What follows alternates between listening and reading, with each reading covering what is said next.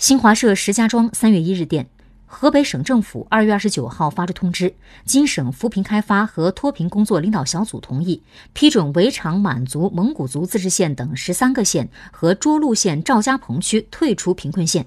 这标志着河北省的贫困县全部摘帽从此告别区域性整体贫困。